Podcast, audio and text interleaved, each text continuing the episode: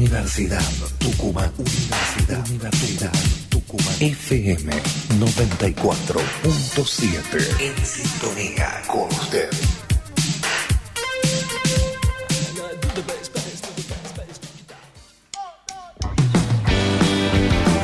Agenda Central.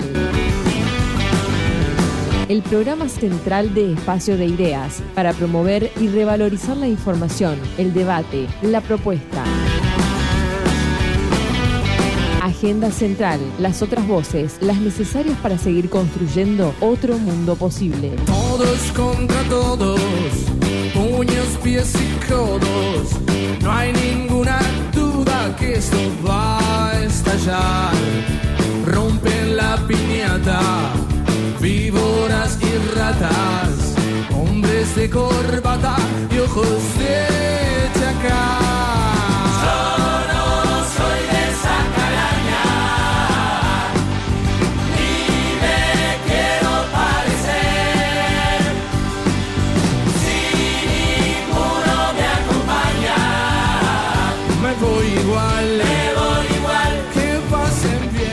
Minutos que pasaron de las 8 de la noche, esto es San Miguel de Tucumán, alborotados por supuesto todos, 29 grados, una décima la temperatura actual en Tucumán. Hola Silvia, buenas tardes, bienvenida, arrancamos con Agenda Central de martes, después de mucho tiempo. Sí, hacíamos el programa eh, vía Zoom. Bueno, se dieron cosas de la vida lindas. Alegres. Alegres, que no podíamos estar presentes, pero muy contentos. Gracias, Nieves querida, a Edgar, a todo el equipo, un equipazo de Radio Nacional. Todos, todos, todos, todos, Marcelo, Dino, de Radio Universidad, perdón, todos, todos, todos, y bueno, y al equipo de acá también. Vale, los furcios, estoy recién bajada. de- No, no, aparte es confundible una con otra, nos Sí, parecemos un poquito. Son- Universidad Nacional de Claro. Tucumán, por eso, para mí Por ahí eso. viene el error, siempre. Puede ser. Todos nos confundimos, Sí, puede ser, tranquila. pero bueno, son dos radios queridas, ¿no? Por supuesto que sí. Y la verdad que, bueno, como todos los martes, hoy estamos en Agenda Central, el programa de Central Espacio de Ideas. y pasaron cosas. Muchas. Como que después de 36 años nuestra selección regresa al país con la Copa del Mundo después de haberle ganado a Francia el Mundial de Fútbol en Qatar. Un mundial que nos deja muchas preguntas, conocimientos, pensamientos diversos y que no deja de mostrarnos aquellas realidades que hacen al mundo del fútbol y que la mayoría desconocemos. Es el fútbol, realmente los FIFA, AFA, Fundación de la FIFA, bueno, todo esto, siempre no, no, no nos llegan las cosas que suceden. Pero estamos con una alegría que desborda, que nos desborda por lo que esta selección, todo, todos con el equipo técnico, ayudantes, etcétera, hicieron y mostraron superándose, cometiendo errores, pero siempre con un trabajo en equipo que no podemos, que no debemos dejar de señalar y de valorar. Fueron jugadores fuertes, orgullosos de ser argentinos. Y en estos momentos donde desde, algunos sectores del país critican que nuestra Argentina debe ser como aquellos países que nos colonizaron y que muchos pueblos que fueron colonia, como Bangladesh, como Haití, como muchos más, nos acompañaron realmente y festejaron cada gol de nuestro, de nuestro equipo, casi como una reivindicación anticolonial. Qué lindo. Pero hay que, hay que remarcar que algunos medios hegemónicos intentaron humillar a nuestros jugadores por no ser serviles ante las ofensas del DT y de los jugadores de Holanda y que en algún otro mundial también los jugadores ingleses lo hicieron y hablaron de la vulgaridad de Messi frente a su respuesta, que quedó demostrada justamente su defensa nacional. Y aquellos medios quedaron mal parados frente a esa respuesta que no ofendió, como sí lo hizo Ritondo en el Congreso de la Nación. Y a Messi lo que él hizo fue avalado por la hinchada popular, por la hinchada vulgar, cotidiana, que se sintió, que nos sentimos representados por esa selección que construyeron equipos, amistad, solidaridad y algo esencial. Lo dijo Scaloni y muchos jugadores que sintieron que debían darnos al pueblo argentino esta alegría, esta felicidad que nos merecemos y un agradecimiento a tanto apoyo de casi todos, porque hubo algunos que sostienen que otros países son mejores que nosotros y por eso será que nos endeudaron hasta a nuestros bisnietos, ¿no? Porque no sienten el orgullo de ser argentinos. Y el pueblo festejó cada gol y hoy salimos a recibirlos, con nuestras banderas, con nuestros colores, para decirles gracias por lo que vienen haciendo. Pero ¿qué pasó? Se cruzó el odio nuevamente. Y alguien decidió que no debían ir a la Casa de Gobierno, a la Casa Rosada, por temor a que el triunfo sea para el presidente. Sin embargo, Macron estuvo en Qatar y hubo otros presidentes también de otros países y está muy bien, está muy bien porque representa la bandera de ese país la selección. ¿Y por qué aquí no se quiso saludar desde el balcón de la Casa Rosada? Porque la selección representa al país, esté quien esté en el gobierno. Y si mal no me equivoco, Mara- Maradona no era radical, era peronista, pero fue a saludarlo Sí. al doctor Alfonsín. Y de esto se trata. En fin, el pueblo salió a recibirlos con mucha alegría y lo vamos a seguir sintiendo y recordando. Y a partir de ya, a partir de ahora, debemos seguir trabajando para que esa ale- alegría avance en todos los temas, para lo que hace falta realmente un acuerdo democrático entre todos, sobre temas centrales que tienen que estar vinculados a lo económico, a lo político y a la justicia. De esto se trata lo que desde Central, Espacio de Ideas, a través de Agenda Central, sentimos. Así que ahora, ¿Vamos a la música? vamos, vamos, Va, Miguel, la bueno, música. ¿Le ponemos ritmo? Pero, por supuesto, Vamos entonces nos lo con, merecemos. con la mosca haciendo el ya clásico, muchachos.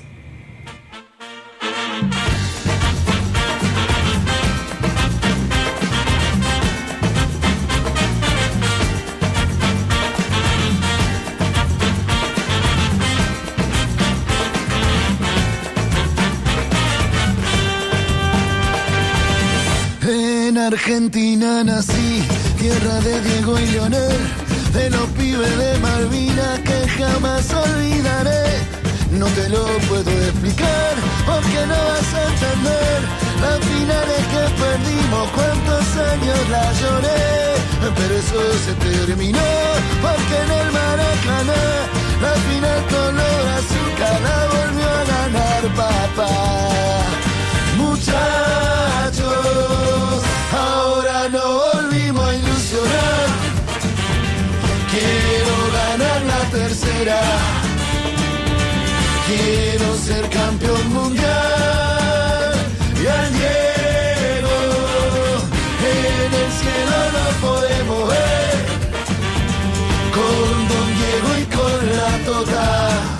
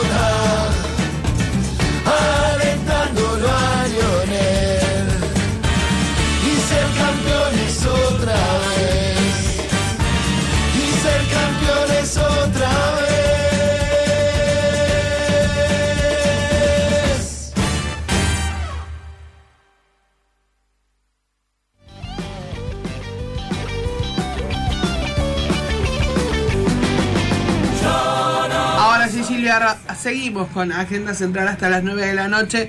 Recién la mosca con muchachos y tenés ya una comunicación telefónica. Sí, eh, telefónica porque nos estamos cuidando.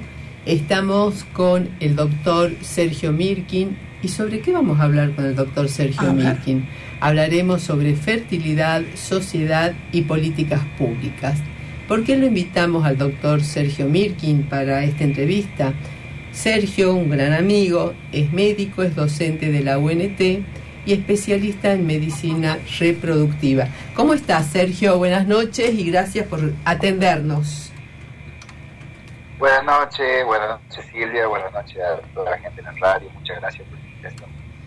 La verdad que teníamos muchas ganas de, de hablar con el doctor Mirkin, porque nosotros en el último programa que tuvimos hemos trabajado con la doctora Rey Galindo, eh, jueza en familia, y sobre fallos diversos que hace y distintas sus miradas que hace la doctora Rey Galindo, que tienen que ver con muchos temas que siempre hemos charlado nosotros y que tienen que ver con tu, con tu especialización que tenés.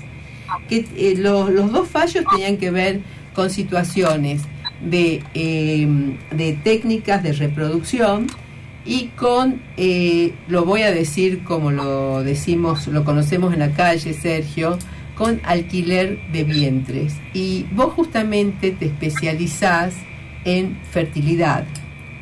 ¿Sí? ¿Qué pasa con estos dos temas y, y de qué otra ma- que fueron muy bien resueltos por la doctora Regalindo, también queremos aclarar esto.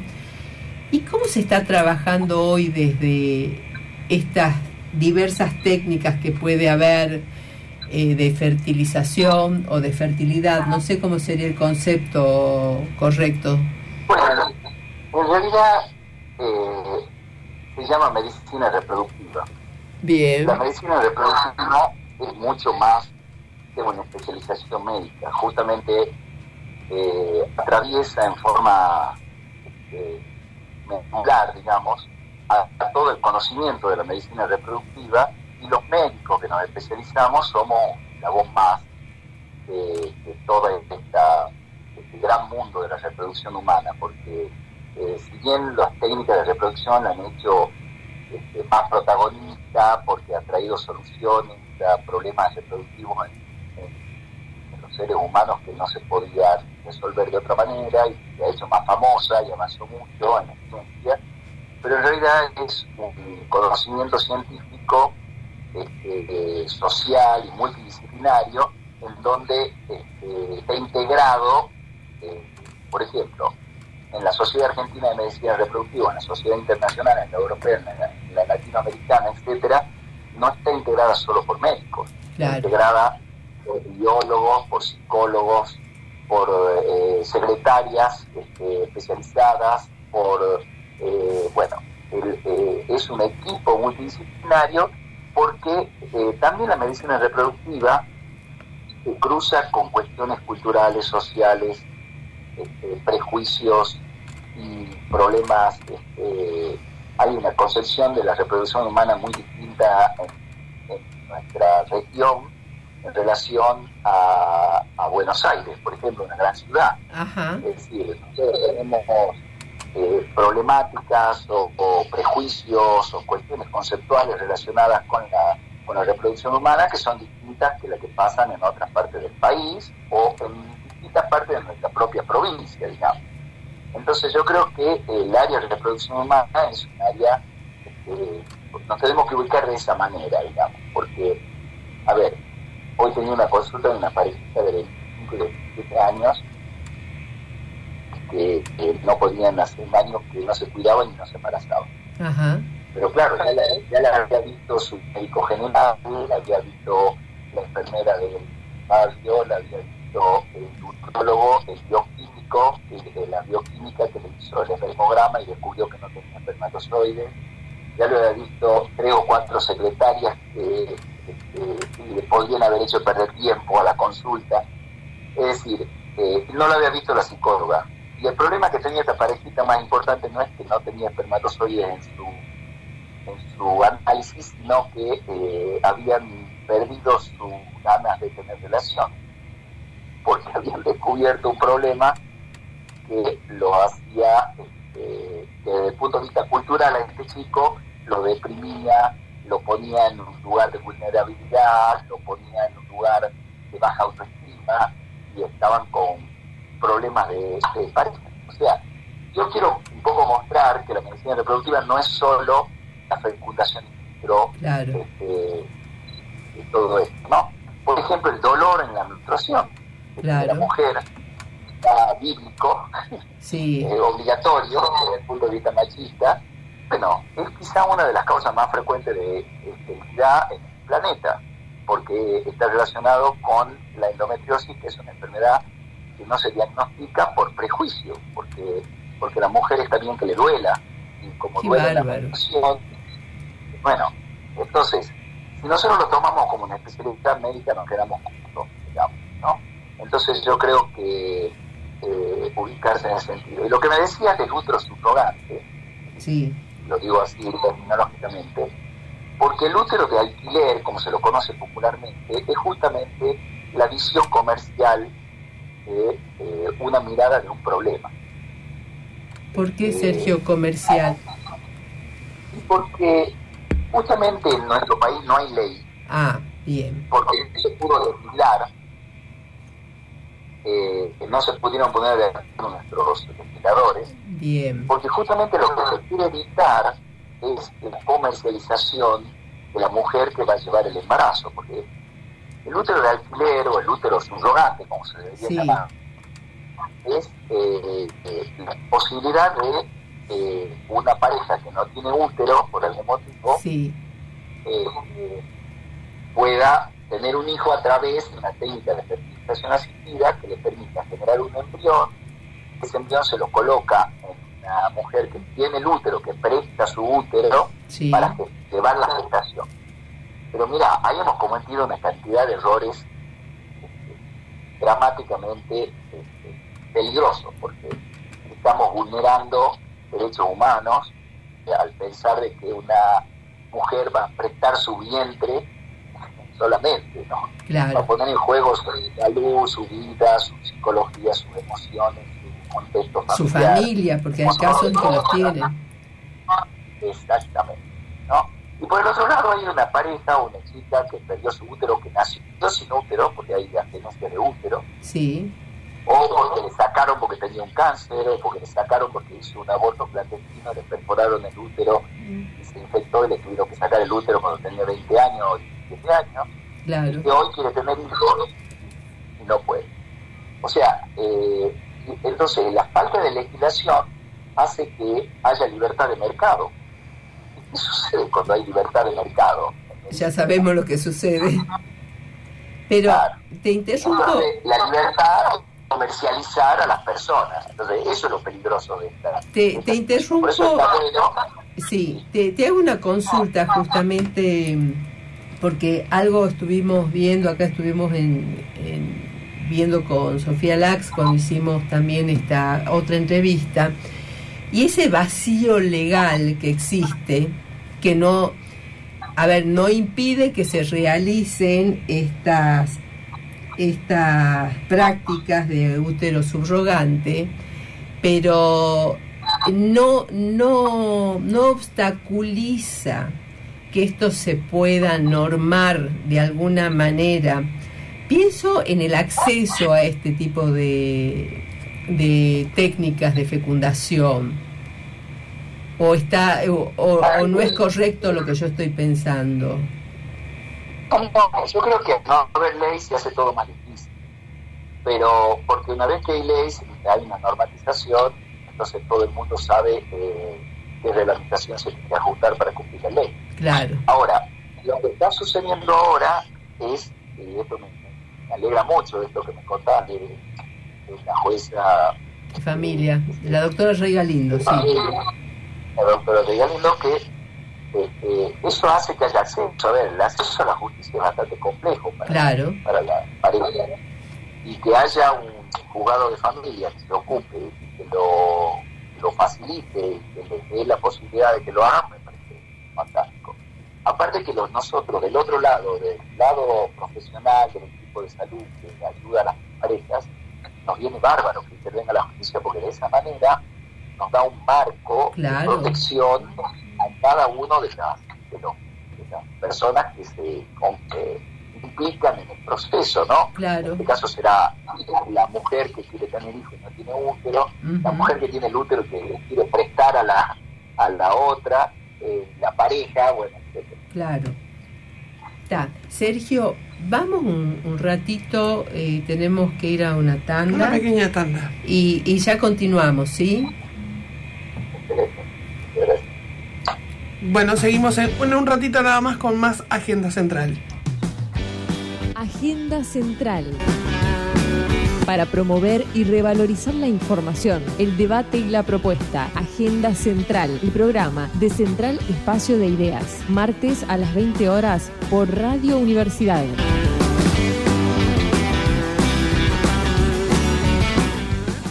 Folclore, Me voy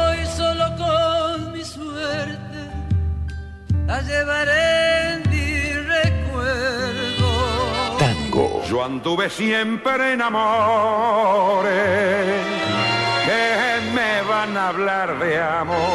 nacionales, Esas motos que van a mí, solo el viento te harán sentir nada más. internacionales, Something in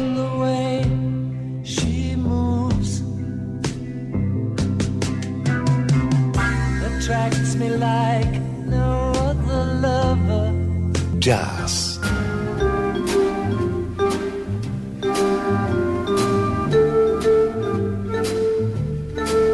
clásicos. A toda hora, toda hora. Radio Universidad Tucumán. Los gratos momentos también tienen que ver con la música. También tienen que ver con la música.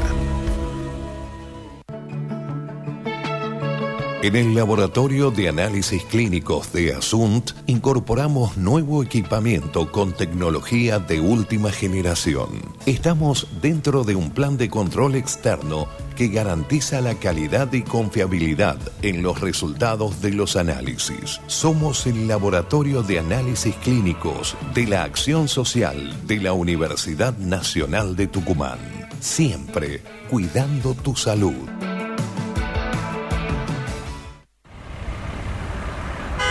Cuida a una persona con discapacidad de baja visión con la luz baja de tu vehículo. La luz baja es obligatoria en caminos interurbanos y rurales, independientemente de los factores climáticos o las condiciones de visibilidad. Ley de Tránsito Nacional, artículo 47.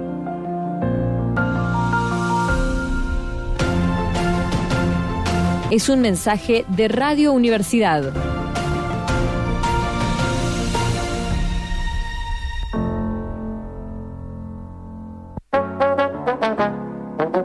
Las 10 de DEIA, Es el espacio sonoro de desarrollo y autogestión. una organización no gubernamental con presencia en Argentina, Ecuador y Perú. Las 10 de DIA. Realización radial que difunde los proyectos e investigaciones que potencian el desarrollo territorial comunitario. Las 10 de DEIA. Martes a las 21 horas por Radio Universidad 94.7.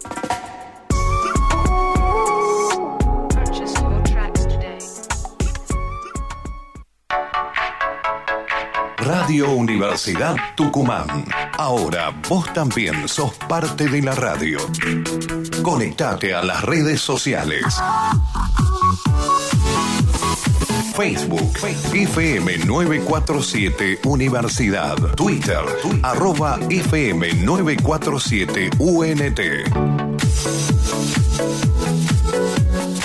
Radio Universidad en Internet. Una forma distinta de hacer radio.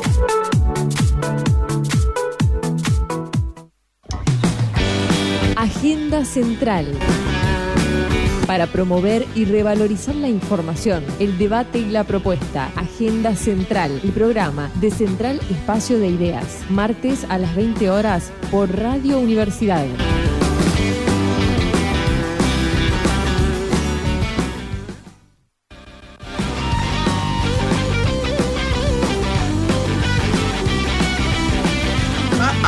Ah, Ahora sí, seguimos con más Agenda Central hasta las 9 de la noche. Qué interesante esta charla, ¿no?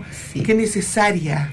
Sí, Qué- y, y qué amplia, Silvia. de esto no se habla. No, Nieves. lamentablemente. Por eso, eh, desde Agenda Central siempre queremos traer estas otras voces que, que tienen que ver también con decisiones políticas, con presupuestarias para... Y con para- una necesidad humana. Tremendo, tremendo. Sergio, estamos en el aire nuevamente. Estamos de nuevo con el doctor Mirkin, para quienes recién nos están sintonizando, hablando justamente de fertilidad, eh, sociedad y políticas públicas. Y recién este Sergio nos dejó algunos temas muy interesantes que tienen que ver con estas cuestiones culturales porque Sergio planteaba que en la medicina reproductiva hay muchos saberes, muchos conocimientos científicos, trabajan este, mucho conocimiento social, biólogos, psicólogos, genetistas y bueno, una, eh, una gran cantidad de otras este, disciplinas que tienen que ver también para que una pareja o una mujer pueda tener o un una persona pueda pueda tener un hijo, pero cómo se cruza con cuestiones culturales, con prejuicios, y, Sergio Mirkin también marcaba de las diferencias que existen entre las distintas eh, ciudades. Por ejemplo, no es lo mismo Tucumán que la ciudad de Buenos Aires. ¿Por dónde pasan estas cosas, Sergio? Bueno, yo creo que se mezclan muchas cosas porque tienen que ver con nuestra propia cultura. Pero a ver, lo hagamos, lo digamos de otra manera, el, el- en el mundo entero pasa eso, no, no, no solo es una cuestión particular nuestra.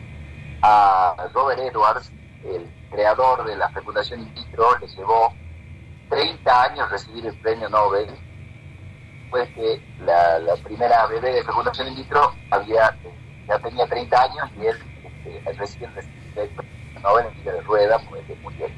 Qué Y bárbaro. mientras tanto no, lo dejaban entrar a los congresos médicos ni biológicos ni nada porque lo consideraban paria y hacía cosas que no eran de él, que eran por decirlo de otra manera.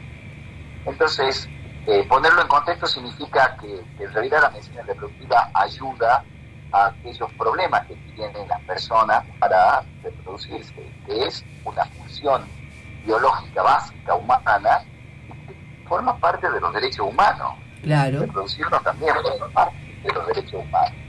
Entonces, esto de que haya distintas este, eh, obstáculos para, para acceder, bueno, yo creo que nuestro país es pionero en eso. En el, año 2011 se promulga la, la ley de cobertura universal en nuestro país para el acceso a la medicina reproductiva de los tratamientos de alta y baja complejidad. Eso ha hecho que se lo incorpore en el programa médico obligatorio, por lo tanto, todas las coberturas de salud, públicas o privadas, están obligadas a nuestro país a dar las coberturas. Y en la es realidad. Y en la realidad hay una restricción muy importante porque no cubren todo, porque no Ajá. cubren los costos básicos. bueno.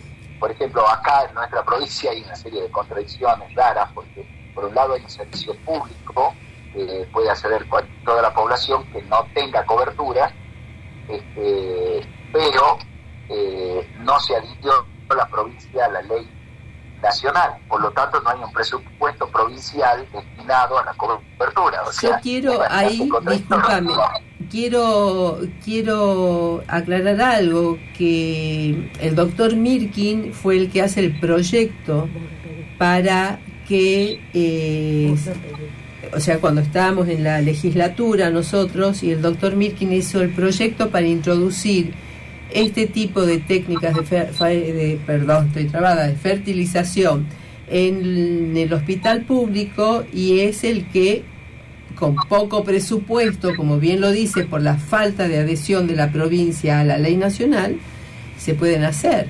¿Es así? Así es, así es. Este, y por el otro lado, se, la, en la- las coberturas eh, de, de obras sociales y de salud, que sí lo cubren con muchas limitaciones, pero que lo cubren, ha- permitido que grandes, este, grandes sectores de la población puedan acceder a un procedimiento. Entonces, lo que nosotros hacíamos antes del 2011, porque nosotros empezamos a hacer esto en el año 96, y hasta largos años después del 2011 para que a acceder las pacientes con cobertura. Entonces, no era para, eh, eh, había que tener dinero para acceder. Ahora, con las prestaciones o en el hospital público también se puede acceder con cierta limitación.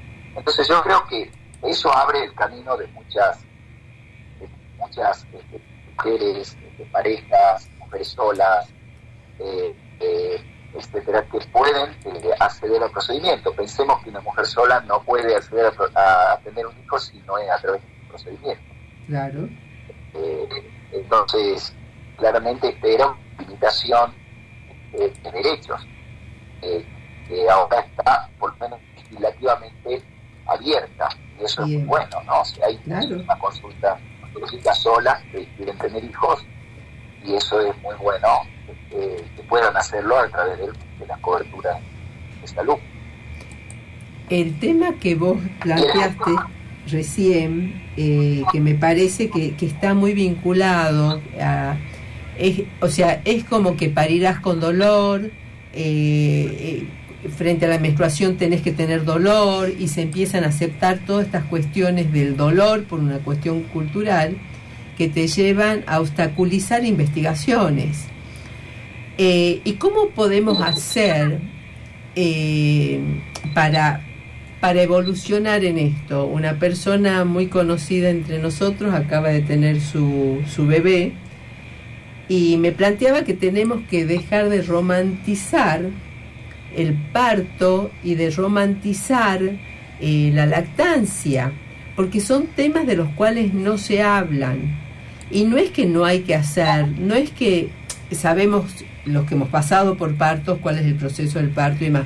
Pero la lactancia también tiene sus cuestiones dolorosas, de grietas y demás que se pueden realizar frente a un bebé que está aprendiendo a succionar. Tampoco hablamos de estos temas porque tenemos que estar preparados para, para esto, para también tener respuestas a cómo mejorarlo. ¿Sí? ¿Y desde dónde empezamos? Bueno, yo creo que se empieza por donde se está empezando, ¿no? Primero a, cuestionarlo, porque esto es un concepto patriarcal, totalmente claro eh, eh, la obligación de la mujer, digamos, no se habla porque, eh, porque es una obligación para la mujer y punto. Todo lo que pasa son, cuando yo te explicaba, te decía lo del concepto de la reproducción humana, la reproducción humana es todo esto. Y la reproducción humana, el hombre juega un papel biológico ínfimo. El sexo masculino, digamos, que otorga el espermatozoide, casi, casi no aporta, digamos la mujer se lleva la mayor carga, su cuerpo, no solo su gameta, su óvulo, sino su cuerpo y todo, todo su... Eh, pone en juego el riesgo de su vida incluso, porque hay cierto mínimo de riesgo, pero existe la posibilidad de que por embarazarse uno se puede morir. Claro. Con una enfermedad, una infección o lo que sea, o tener problemas. Entonces yo creo que primero desmitificarlo, humanizarlo, humanizarlo sobre todo, y llevarlo a la educación sexual integral. Estos son temas de la educación sexual integral básicos. Por ejemplo, el dolor en la menstruación no es normal. Claro. Por ejemplo, los óvulos nacen con la mujer y se terminan.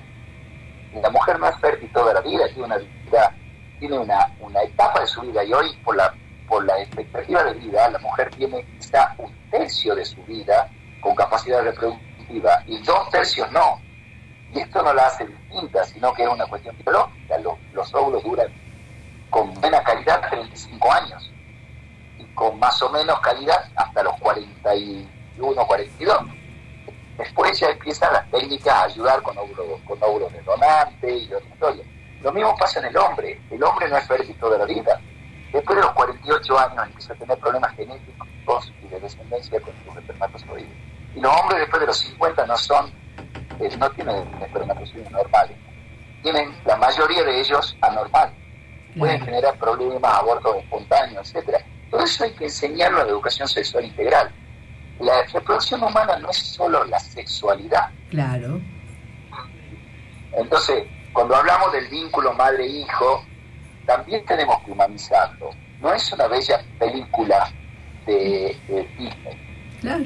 Es, una- es un, es un vínculo nor- humano y normal lleno de, de goces y de sufrimiento, Claro. de, de placeres y de dolores. O sea, todo forma parte del vin- del- de la reproducción humana. O sea que, eh, como te decía, no es una especialización, no, hay una...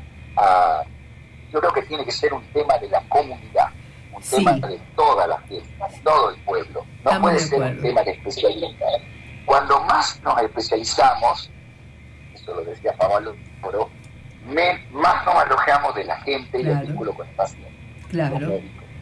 Entonces yo creo que hay que diluirlo en un equipo y enseñarlo a los chicos en la escuela.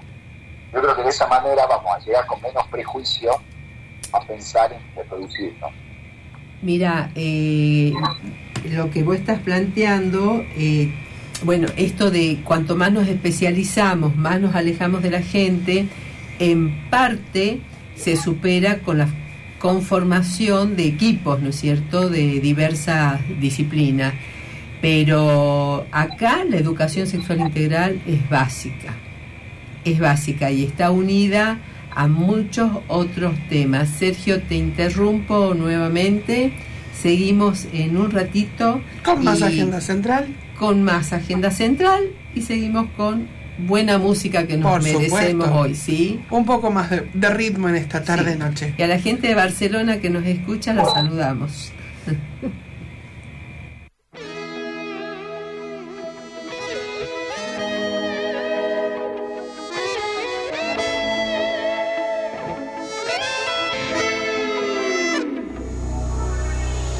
Compraría un palco en tu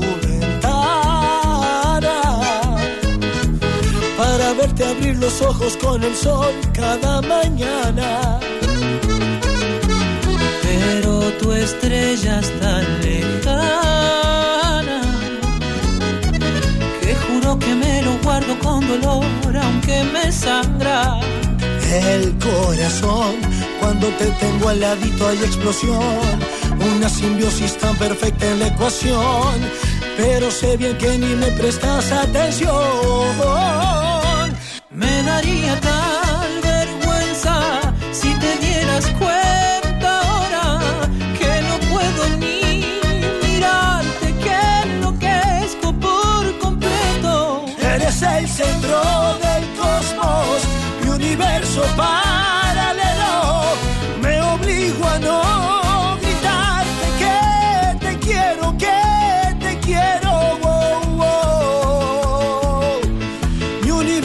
Paralelo.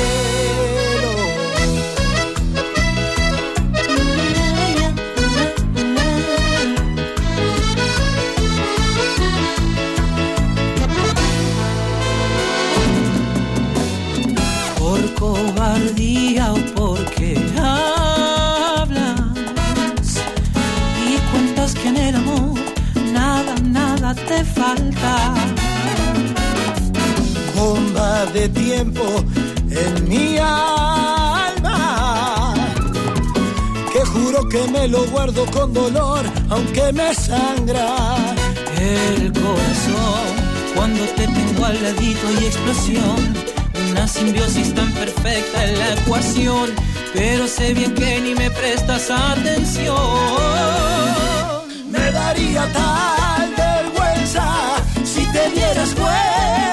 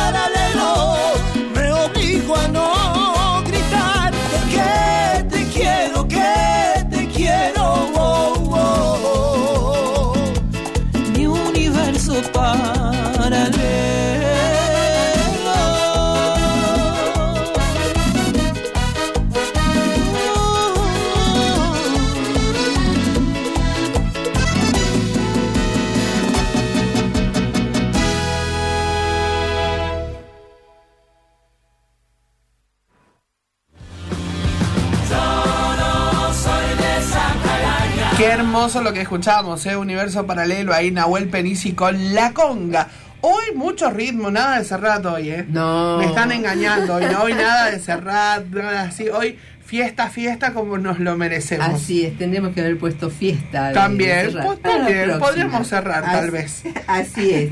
Eh, Sergio, terminamos este, el bloque de recién hablando de la humanización también de, de, en general de la medicina, pero especialmente de estos temas, ¿no? Eh, y hay, hay dos temas cortitos, no son cortitos los temas, lo, los quiero dejar planteados, pero que nos tienen que dar pie para trabajar en otro momento, Sergio. Una es el tema de la congelación de óvulos, por lo que vos planteabas también de la edad de fertilidad. La, hay un pico en la, fertiliz- en la fertilidad tanto del hombre como de la mujer. Y otro tema que en todo caso lo dejamos para después tiene que ver con la lactancia, que también son temas para los que no estamos preparados. ¿Es así? Así es, así es.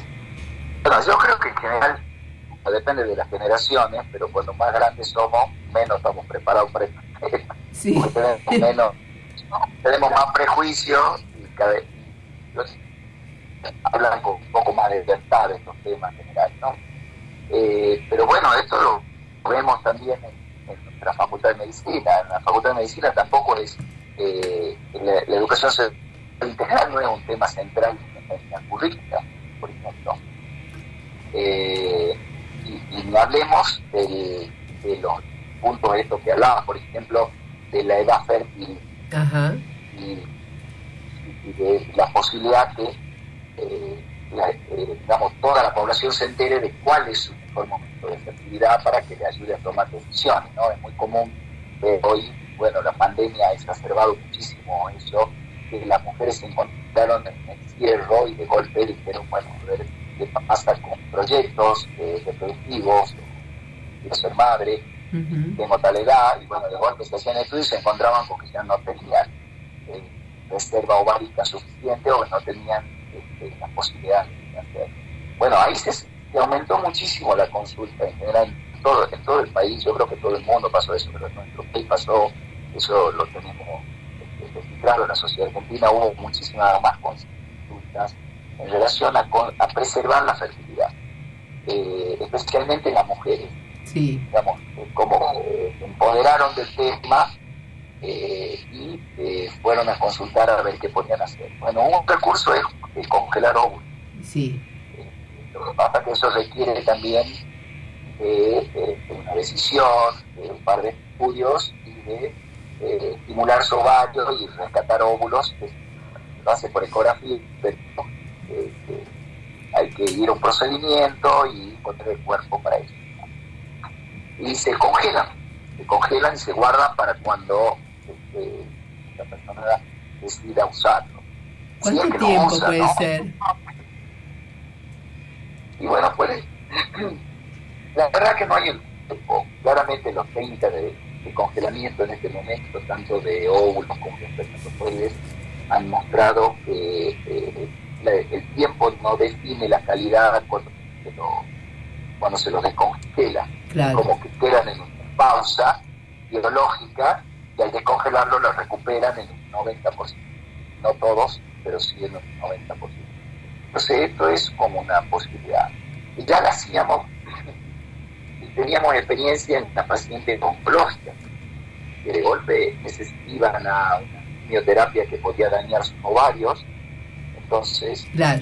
se hacía, se hacía una preservación de óvulos previo a la quimioterapia para que eh, después del tratamiento, una vez dada el alta, recuperada del proceso o, o inmunológico, hay un montón de enfermedades que tienen quimioterapia que son este, enfermedades autoinmunes también, que, que generan daño en los ovarios.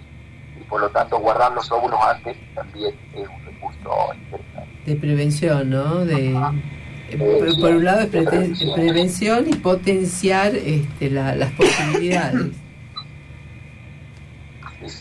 Y no solo biológico, eh, el efecto de las pacientes con enfermedades, conservar su reproducción, no, no lo utilicen después porque no son simplemente óvulos, no, no se fecundan, no Claro. guarda estar comunicando.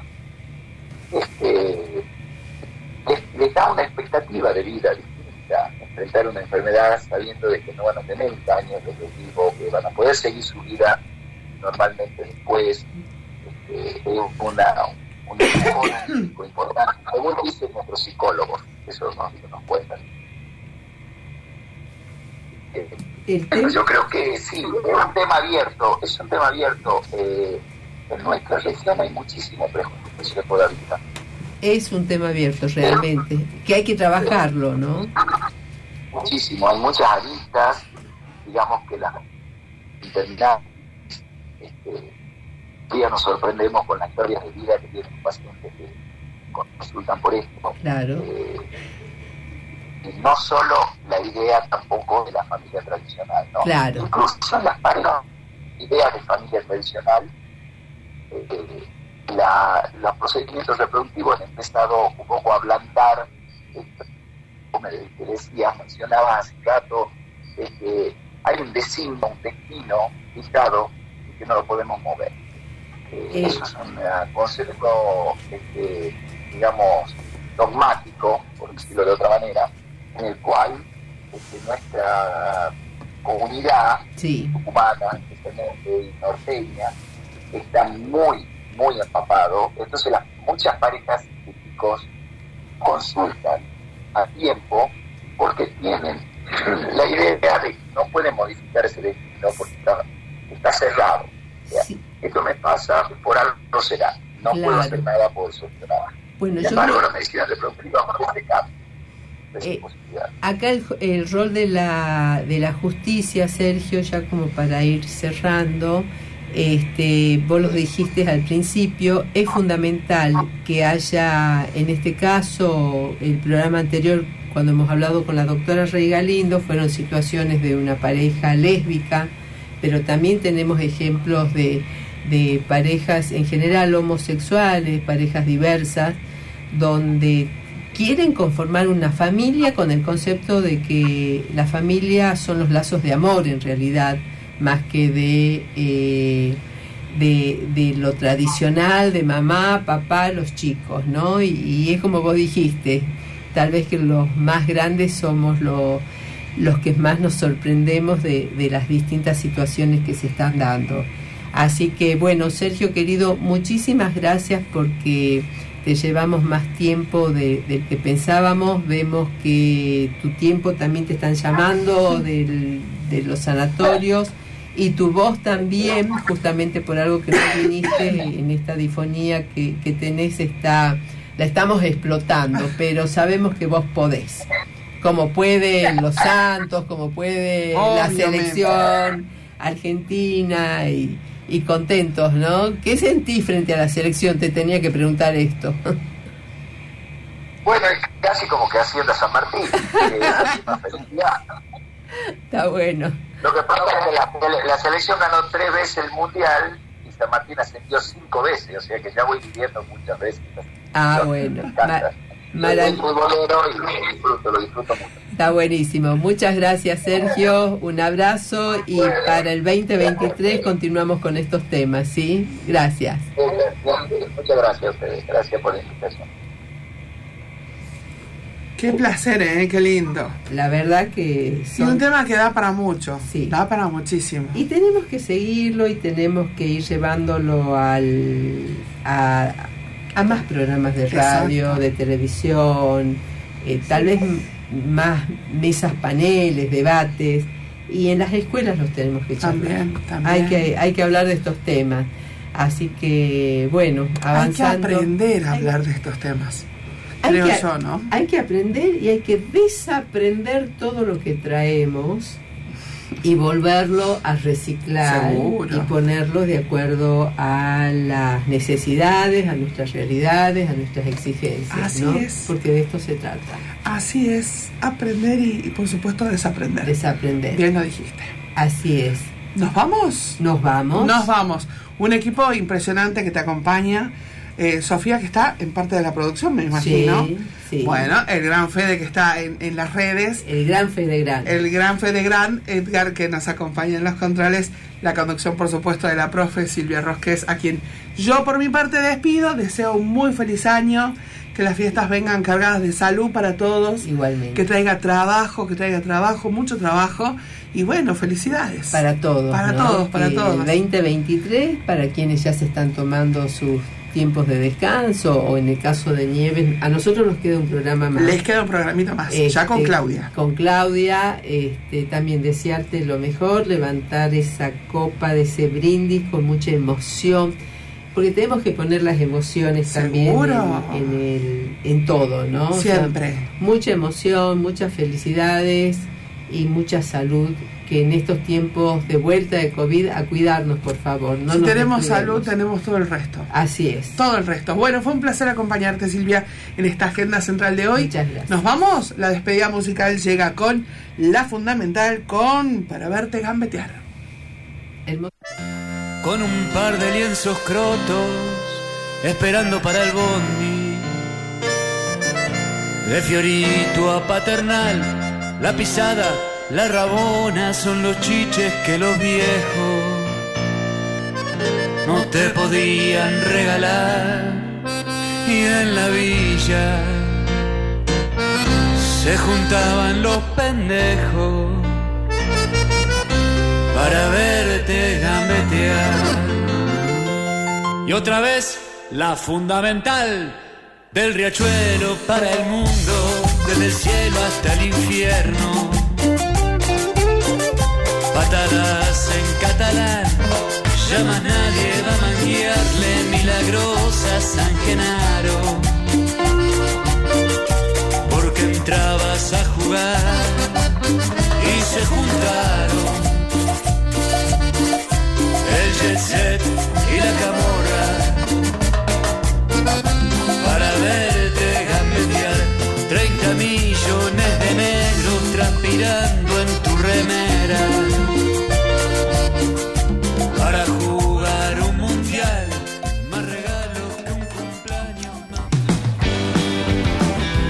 Agenda Central. El programa central de Espacio de Ideas para promover y revalorizar la información, el debate, la propuesta. Agenda Central, las otras voces, las necesarias para seguir construyendo otro mundo posible. Todos contra todos, puños, pies y codos.